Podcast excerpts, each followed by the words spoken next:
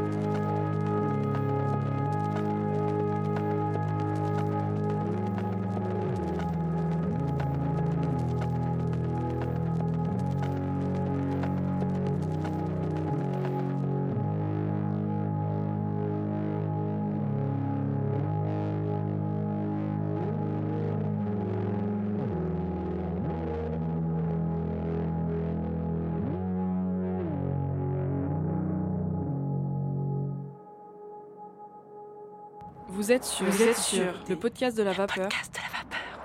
C'est Getson et euh, du coup on va passer un petit peu de temps ensemble. Un podcast qui présente les artistes. Parle, découvre les artistes. Près de chez toi. Eh bien bonjour Getson. Bonjour.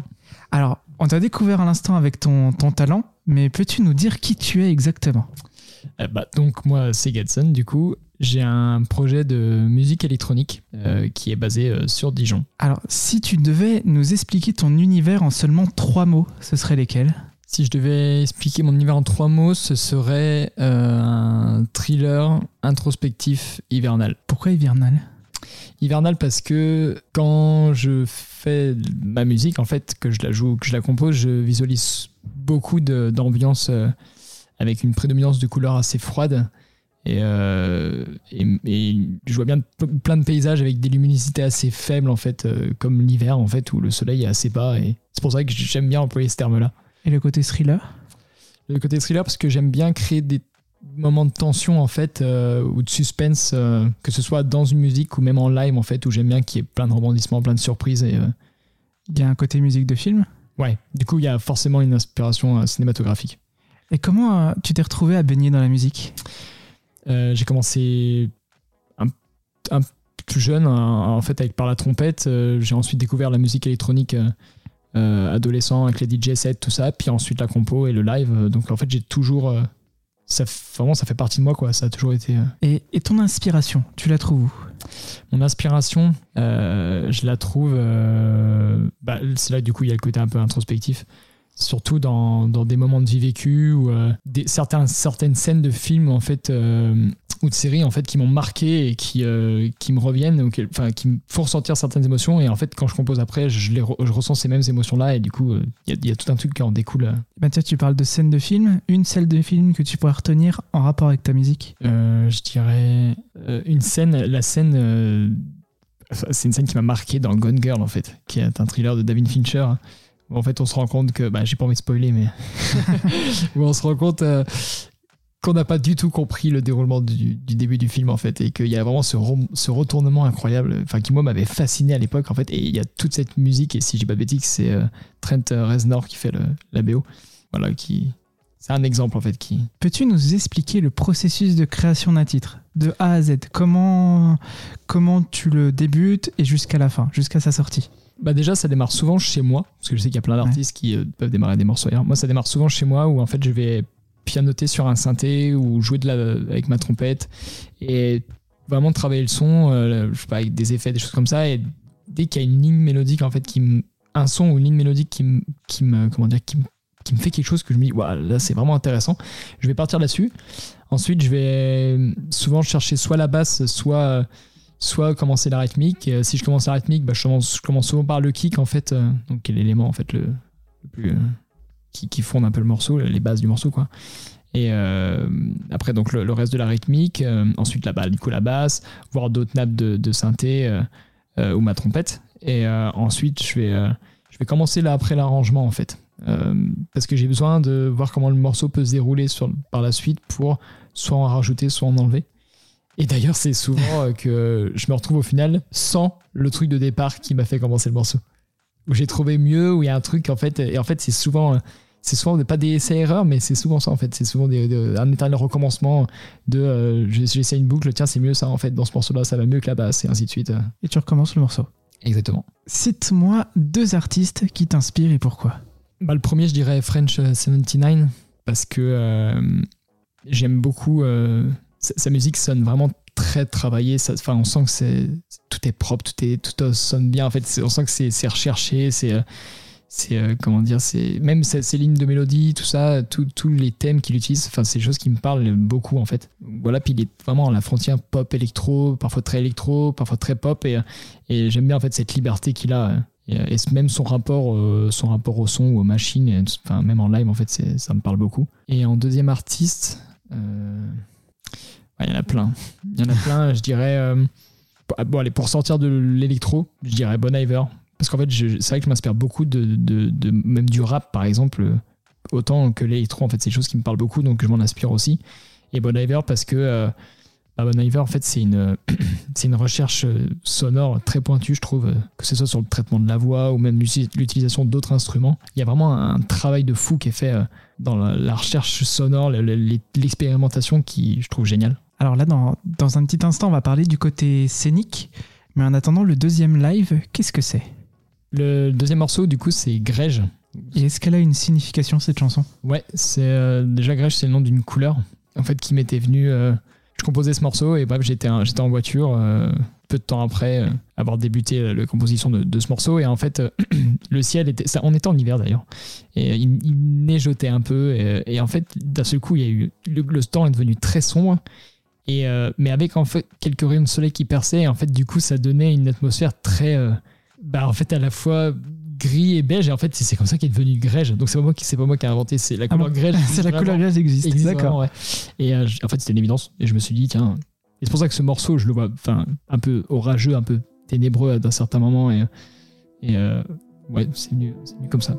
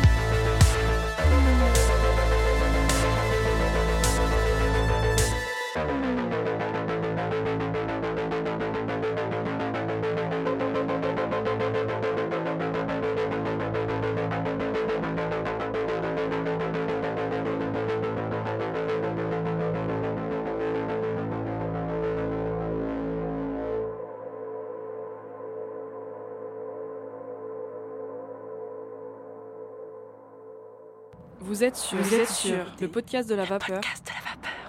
Donc ce morceau Grège, euh, c'est euh, pour l'instant un, titre que j'avais joué en live session à la vapeur justement et euh, qui n'est pas encore n'est pas encore dispo mais En parlant de, de- de la vapeur, parlons du côté scénique maintenant. Comment c'était la première fois que t'es monté sur scène? La première fois c'était donc avec du public c'était pas à la vapeur. J'ai encore jamais joué à la vapeur euh, au moment où je te parle. Voilà, au moment où on se parle. voilà. voilà. Euh, c'était très très stressant mais très excitant aussi parce que euh, en fait ça m'a permis de retrouver des, euh, des sensations des sentiments que je pouvais avoir les premières fois que j'étais monté en DJ set en fait et parce que le live vraiment un exercice différent et au départ j'avais pas la même pas le même track en fait et et, et j'ai retrouvé du coup ces, ces, ces sensations qui qui expliquent en fait pourquoi je suis là et pourquoi je fais ça et du coup c'était très plaisant en fait Et, et quel est le processus de préparation d'un concert? Euh, c'est la répète, la répète, la répète. Que de la répète. non, non, non, beaucoup de répétitions, sans enfin, et surtout en condition en fait euh, scène, c'est-à-dire euh, volume sonore, euh, devant des gens, même si c'est pas beaucoup, je trouve que c'est hyper import- important. C'est que de répéter seul chez soi, euh, c'est vraiment un exercice différent. Et, hum, et euh, sinon, bah, bah, en général, je m'inspire du live d'avant, ce qui a marché, ce qui a pas marché. Donc ça, c'est toujours enrichissant en fait de de, de, de- de revenir dessus et de, de faire d'améliorer la chose comme ça. Et euh, sinon, je fais pas mal de sport. euh, ça m'arrive de méditer aussi. D'accord. Et le sport et la méditation, ça aide? Ah ouais. En fait, euh, souvent avant de monter sur scène, juste avant de monter sur scène, j'arrive à choper des tips euh, de, de méditation pour essayer de, de focus, de faire le focus sur autre Ouais. chose. ou- Parce que là, j'avais une question juste après, c'était que beaucoup d'artistes, ils peuvent dire qu'ils ont du track. T'en as, du coup? Bien sûr. Bien sûr. Et euh, après, il faut qu'il soit mesuré, mais je pense que c'est important. Bah, déjà, ça ne choisit pas. Mais euh, je pense que s'il n'y aurait pas de track, euh, il y aurait- ça- c'est comme si tout était acquis. et je pense que quand on a ce sentiment-là, c'est pas bon, quoi. Mais euh, C'est qu'il faut faire autre chose. Ouais, c'est ça. Et non, moi, je, je pense que j'entends beaucoup d'artistes qui tournent depuis longtemps qui, qui, euh, qui disent qu'ils l'ont toujours autant. Et je pense que ce sera mon cas, en fait, parce que. Donc, ouais, donc, donc oui, c'est quelque chose que je trouve important. Et euh, après, voilà, faut qu'il soit mesuré pour pas, pour pas tétaniser, en fait, avant de monter sur scène. Mais Sinon, on monte pas sur scène. on monte pas sur scène, je pense. Alors, avant de, de terminer, et puis pour sortir du côté scène, quel est ton lien avec les réseaux sociaux? Mon lien avec les réseaux sociaux était assez discret au départ, au départ du projet, je veux dire. Et je suis de plus en plus impliqué dedans parce que ça permet. euh, C'est vraiment un outil, bah, forcément de communication, mais ma musique n'a pas de parole, donc c'est parfois dur de passer des messages. Et en fait, je trouve qu'en agrémentant la musique de visuels, euh, de posts ou de choses comme ça sur les réseaux, ça permet vraiment de de mettre l'auditeur dans de le ramener vers soi dans le sens où voilà mon univers c'est ça parce que si on s'en cantonne juste à la musique, tout le monde interprète la musique comme il veut en fait. Et les émotions, elles sont différentes pour chacun. Et euh, je trouve que ça permet de donner une idée du projet et l'univers, quoi. Parce que tu cherches à faire passer des messages? Je pense. Et du coup, bah pour, euh, pour terminer, où est-ce qu'on peut te, te retrouver, tout- avoir toute ton actualité? Alors, sur les réseaux sociaux, donc il y a Instagram, donc euh, Getson Music, et euh, Facebook, pareil, Getson Music, ouais. Bah, merci beaucoup euh, pour, pour ton temps et pour ce, ce podcast. C'était vraiment cool. Et euh, à très vite. Vous êtes sur, vous êtes sur le podcast de la vapeur. Podcast de la vapeur.